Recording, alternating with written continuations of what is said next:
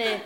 자, 그러면 우리가 이렇게 서로 알게 됐으면 이제 본격적으로 연애를 하기 앞서서 음. 조금 서로 친해지고 마음을 확인하는 그런 시간들이 필요하잖아요. 그래서 한국에서는 이 과정을 썸을 썸. 탄다라고 표현을 해요. 맞아요. 썸, 썸을 타. 탄다, 썸을 어, 탄다. 맞아요. 어, 어, 한 노래 때문에 생긴 아, 그런 거예요? 그 아. 정기고 네, 소유의 썸? 네, 아. 그때 저는 처음 나온 단어를 알고 있었는데 네. 아, 저도 언제부터인가 네. 제가 모르고 저도 맞아요. 모르게 그냥 쓰고 있더라고요. 맞아요. 어, 지금 썸이야? 아, 이렇게 맨날 물어보는 것 같아요. 뭔가 사귀는 것 같은데 사귄다고는 얘기 안 하고 그래도 안 사귄다고 어, 보기엔 맞아. 조금 많이 친하고 어, 애매한 맞아 사이. 애매한 사이를 어, 썸을 탄다라고 하는데 처음에 이 단어가 나왔을 때는 저는 되게 오글거리고 어. 어, 그런 과정을 한가 한 단어로 정의하는 음. 게 조금 좀 오글거리고 맞아. 입에 안 붙어서 잘 안 썼는데 어. 어, 요즘에는 너무. 보편적으로 쓰니까 맞아요. 그냥 이제 자연스럽게 어. 뭐 친구들이 뭐 그렇게 하고 있어 놀린다고 나썸 타지 이렇게 하면서 놀리는 것 같아요. 아, 놀릴 때도 쓸 수. 있네요.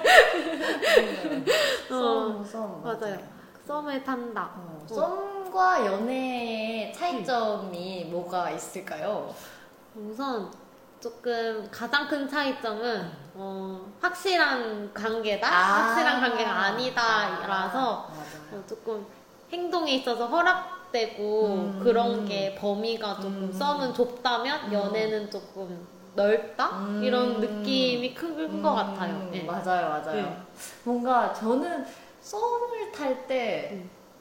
이렇게 많이 네. 생각을 했던 것 같아요. 아, 뭔가 맞아요. 잰다고 아, 해야 되나? 맞아요. 내가 지금 답장하면 너무 기다린 것 같으니까 맞아. 한 30분 뒤에 답장해야지. 근데 봤는데 이미 봤는데. 맞아. 근데 연애할 때는 뭐 그런 거 없이 맞아요. 그냥 음. 바로 보내거나 음, 아니면 봐도 연애할 때는 아, 이따 보내야지 이게 맞아. 생각된 게 아니라 그냥 푹 봐서 자연스럽게, 어, 어, 이렇게 맞아요. 하는 거니까 확실히 편한 건 연애하는 게 더 편하고 어. 그렇지만 그 설레는 맞아요. 감정이 썸일 때는 일단 확실한 사이가 아니니까 아니기 때문에 더 음, 음, 음. 어, 불확실한 것에 대한 맞아, 설렘 설렘. 그런 게 있었던 어, 것 같아요. 맞아요. 어, 그래서 서로가 서로를 좋아하는지 안 음. 하는지 확실하지 않기 때문에 오히려 더 그런 관계에 대한 걸 좀제 마음에 잰다라고 음. 맞아요, 표현을 맞아요. 하죠. 어, 확인을 하기. 위해서 맞아요. 생각도 많고 그래서 오히려 좀 꾸며진 행동들을 어, 많이 어, 하고 맞아, 맞아. 다음을 확인하기 위해서 좀 그러는 것 같아요.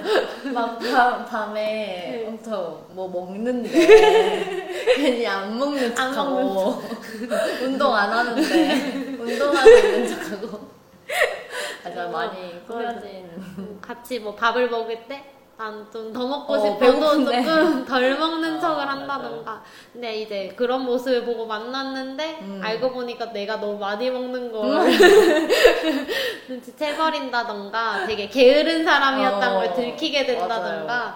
근데 또 그런 거는 이제 연애를 하면서 그런 모습까지 좀 음. 좋아해주기 음. 때문에 좀 확실한 관계인 것 음, 같아요 맞아요. 네. 다 장단점이 있는 것 같아요. 네. 썸과 음. 연애의 음. 장단점. 그래서 막 썸 탈 때 그런 설렘을 굉장히 좋아해서 음. 썸만 계속 타고 음. 싶다. 음. 그래서 막상 연애를 시작하니까 너무 맞아요. 그런 설렘이 사라져서 안 좋아하는 것 같다라고 아, 느끼는 분들도 맞아요. 많다고 하시더라고요. 근데 보통 막 이건 일반화된 표현일 수도 있지만 보통은 막 변했다 이런 말 네. 맞아요. 많이 쓰잖아요. 왜 썸 탈 때는 맨날 집에 데려다 줬는데. 이제는 연애하니까. 어, 왜 이제는 혼자 집에 보내 이런 거 그때는 맞아요. 불확실했으니까 잘 가지기 보이기 위해서, 위해서. 어, 음. 사귀기 위해서 맞아요. 좀 구애 아닌 구애를 했다면 노력을 좀 많이 음. 쏟았다면 음. 연애를 할 때는 그런 구애의 노력은 이제 불필요하다고 어, 어. 생각을 하는 분들도 많은 것 같아요. 그래서 변했다고 생각할 수도 있을 것 같은데 뭐 음. 병 방식이 달라진 거니까. 어. 이해하기에 앞서서 그런 이해하기 나름이겠죠. 음, 네. 맞아요. 이해하기 나름인 거 아니야? 맞아요.